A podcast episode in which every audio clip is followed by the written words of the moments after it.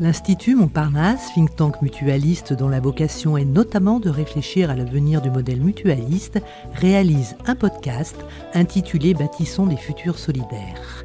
Podcast qui invite au fil des épisodes des grands témoins de la mutualité, du monde académique, des penseurs, des politiques français ou internationaux.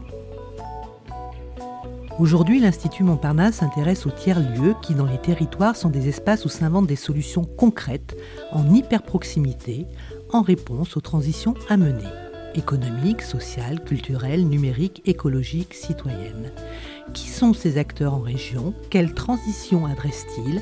Quels sont leurs rapports aux citoyens et aux territoires?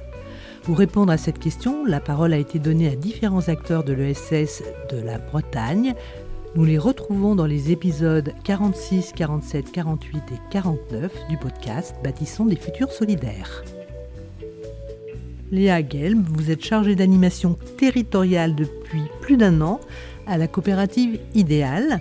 Cette coopérative idéale est basée entre Nantes et Saint-Nazaire, en milieu rural, et elle a été créée en 1994. Alors Léa, pouvez-vous nous rappeler les objectifs au moment de la création de la coopérative? Oui, alors comme euh, le dit très justement euh, l'acronyme idéal, donc euh, Initiative et Développement économique et Animation locale, la coopérative s'est créée sur le besoin de mutualiser des services pour différentes structures, associations du territoire et participer à développer localement euh, des projets de territoire. Donc ça s'est euh, mis en place dès 1994 avec notamment des structures d'insertion par l'activité économique et c'est comme ça que le premier pôle de la coopérative s'est créé. Aujourd'hui, on est à trois pôles d'activité. Le premier pôle qui est on, parle de gestion et logistique où en fait ça va être euh, de l'appui et des services de gestion, donc comptable, administratif, secrétariat, bureau partagé, euh, au siège social de la coopérative, mais aussi logistique, parce qu'on a une navette qui permet euh, à nos sociétaires euh, d'être utilisés et de mutualiser les déplacements, en effet, en milieu rural, où la problématique de mobilité est assez importante. Donc, au tout début, pour résumer, vous étiez plutôt sur des actions d'insertion par l'emploi, on peut le dire comme ça? Alors en fait, c'est un collectif d'acteurs et notamment des associations d'insertion qui ont fait converger des besoins et des envies de faire qui a amené à la création de la coopérative. Alors on va voir l'évolution puisque cette coopérative ou cette association a été créée, on l'a dit, hein, il y a déjà pas mal d'années. C'était donc je le rappelle, en 94. Du coup, de votre point de vue, qu'est-ce qui explique sa longévité? Parce que 94-2023, on est presque sur la dixième année, donc euh, on sait qu'il y a toujours des questions, des aléas, parfois qui peuvent remettre en question ce type de structure. Est-ce que vous pouvez nous dire ce qui a permis à cette coopérative d'évoluer et de tenir déjà depuis dix ans? Alors, je pense qu'il permet une forme de résilience de la coopérative, c'est justement son historique de construction et d'émergence. C'est qu'en fait, euh, c'est vraiment un collectif d'acteurs qui, sur un territoire, a voulu participer à, créer des synergies, à dynamiser les projets euh, qui mettaient en place de façon collective et en coopération.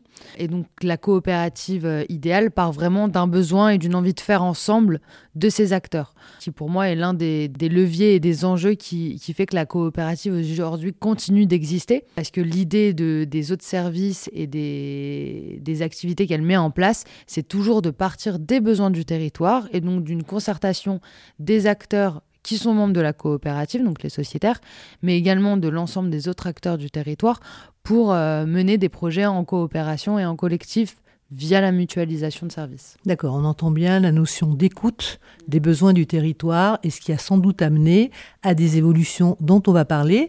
Mais déjà, dans un premier temps, si vous voulez bien nous donner des chiffres. Alors la coopérative idéale, c'est 153 sociétaires personnes physiques et morales avec euh, un tiers de personnes morales. Sur ces personnes morales, donc structure, organisation euh, et notamment euh, de l'ordre de l'économie sociale et solidaire, on a 27 structures qui utilisent les services de la coopérative, que ce soit sur les trois pôles d'activité de la COP que sont la gestion et logistique, la formation et l'animation territoriale donc 27 structures utilisatrices de services. Et c'est aujourd'hui 16 personnes salariées à la coopérative pour l'équivalent de 12 temps plein. Au fil du temps, la coopérative, qui accueille de nombreuses associations qui œuvrent notamment pour l'insertion par l'activité économique, a obtenu la certification Calliope, ce qui veut dire que les sociétaires peuvent se former et proposer des formations. Comment est venu ce besoin? Alors, euh, ce que je disais, donc la coopérative, c'est un collectif d'acteurs et notamment de structures d'insertion. Et en fait, on s'est rendu compte que ça soit ce type de euh, d'association ou même en fait euh, n'importe quelle association elles avaient déjà, un, envie de, former euh, les salariés ou leurs bénévoles en interne, mais aussi euh, elles avaient, en fait, euh, par leur expérience, par leurs compétences, leurs thématiques de, de, travail, développé tout un tas de savoir-faire, de savoir-être qu'elles pouvaient transmettre, donc soit à des pairs sur des thématiques identiques, soit à d'autres structures qui étaient peu ou pas en, lien avec, euh, enfin, qui n'auraient pas ces compétences. Donc voilà, l'idée que euh, les sociétaires pouvaient euh, bénéficier de formation être, et être porteurs de formation, avec en effet, donc toujours dans le fil rouge des activités que met en place la coopérative, cette volonté de mutualiser autour d'une certification Calliope, qui est quand même assez lourde à porter de manière administrative et pédagogique. Et la coopérative, du coup, permet d'être un intermédiaire facilitateur pour ces associations sociétaires, pour ces associés coopérateurs, et de soutien dans la mise en place pédagogique et l'ingénierie administrative de ces formations. La coopérative porte administrativement le PTCE, c'est-à-dire le pôle territorial de coopération économique. Ce PTCE est concentré sur deux filières d'intérêt, l'économie circulaire et agroécologie. Parlons de cette deuxième filière. Quelles sont les actions de formation qui sont menées? Par qui? En direction de quel public? Dans cette logique de euh, faire participer un ensemble et une diversité de parties prenantes, donc la coopérative euh, héberge le pôle territorial de coopération économique. Euh, avec l'un des lieux physiques emblématiques de cette coopération et de cette thématique d'agroécologie qui est le tiers-lieu de la ferme de la Bastiale, dans lequel vivent pas mal de, coopérations finalement. On a des partenaires euh, dont une structure d'insertion. On a une association qui s'appelle le Garfour agroécologique de l'Ouest qui fait de la formation plutôt autour des, euh, des enjeux de sensibilisation et autour de la permaculture pour les habitants, euh, habitants, citoyens du territoire qui ont envie de se former. Donc la structure d'insertion, qui est une forme, euh, un dispositif d'accompagnement euh, à part entière, hein, puisque les chantiers apprenants sont, sont des outils pour aider les personnes dans leur processus de retour vers l'emploi. On a également du coup sur ce lieu une plateforme de compostage et en fait, l'ensemble de ce lieu a une visée, une portée de sensibilisation et pédagogique autour des questions d'agroécologie et de formation. Donc on a vraiment un, volet formation classique professionnelle, mais aussi on a toute une partie de sensibilisation et d'apprentissage par le faire ensemble autour de ce lieu. Après, sur d'autres euh, sociétaires en lien avec le PTCE sur cette filière, on a également euh, d'autres sites dans lesquels la sensibilisation et euh, enfin la sensibilisation à l'agroécologie et l'alimentation sont, euh, sont intéressants et mis en place. D'accord. Alors justement, vous parlez des différents lieux. Il en est un qui s'appelle la ferme de l'Abbatiale.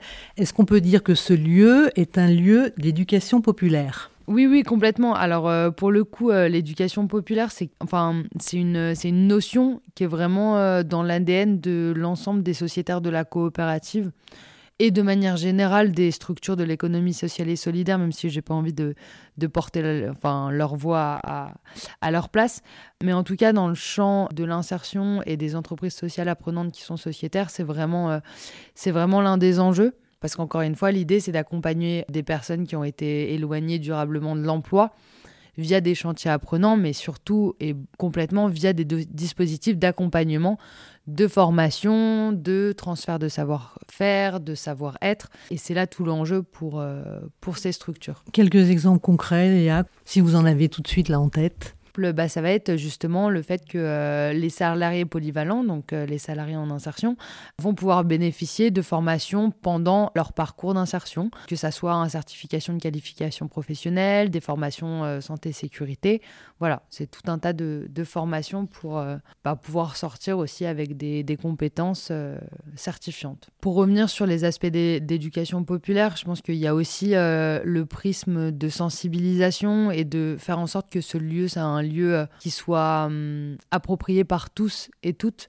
on a vraiment un, enjeu de que, la population voilà s'approprie ce lieu ainsi que l'ensemble des, des, lieux ressources de la coopérative dans cette logique d'éducation populaire et de transmission de, euh, de, tous les sujets en lien avec la transition écologique et sociale. Alors, exemple, est-ce que vous travaillez ou vous êtes en lien avec des collégiens, des établissements scolaires? Sur le lieu ressource de la ferme de la Bastiale, on, on consolide euh, pas mal le partenariat avec le collège-lycée euh, qui se situe sur la commune de la ferme, et notamment parce qu'en fait, c'est vachement malin en termes de circuits courts, et quand on parle d'alimentation et d'agroécologie, la cantine est approvisionnée en partie par les légumes de la ferme, les, les déchets sont retournés à la ferme à la plateforme de compostage, puis ensuite au champ pour la fertilisation. Donc, en fait, on est déjà dans une logique de circuit euh, et d'économie circulaire qui est super intéressante. Et là, tout l'enjeu aussi, bah, c'est de pouvoir valoriser cela, le, visibiliser aux habitants pour, euh, pour pouvoir transmettre euh, par... Par, par, la démonstration et par le faire ensemble. Donc on est bien sur l'éducation de tous les âges de la vie. C'est ça. Merci infiniment Léa Guel, mais je vous souhaite une bonne continuation. Merci beaucoup. Merci infiniment à l'Université de Rennes 2 d'avoir ouvert ses portes à l'Institut Montparnasse. Nous espérons que ce podcast vous a donné de nouvelles clés pour mieux comprendre et imaginer le fonctionnement et les atouts des organisations relevant de l'ESS. Ce podcast est à écouter et réécouter sur le site de l'Institut Montparnasse, sur celui de Podcasters Media, ainsi que sur toutes les plateformes.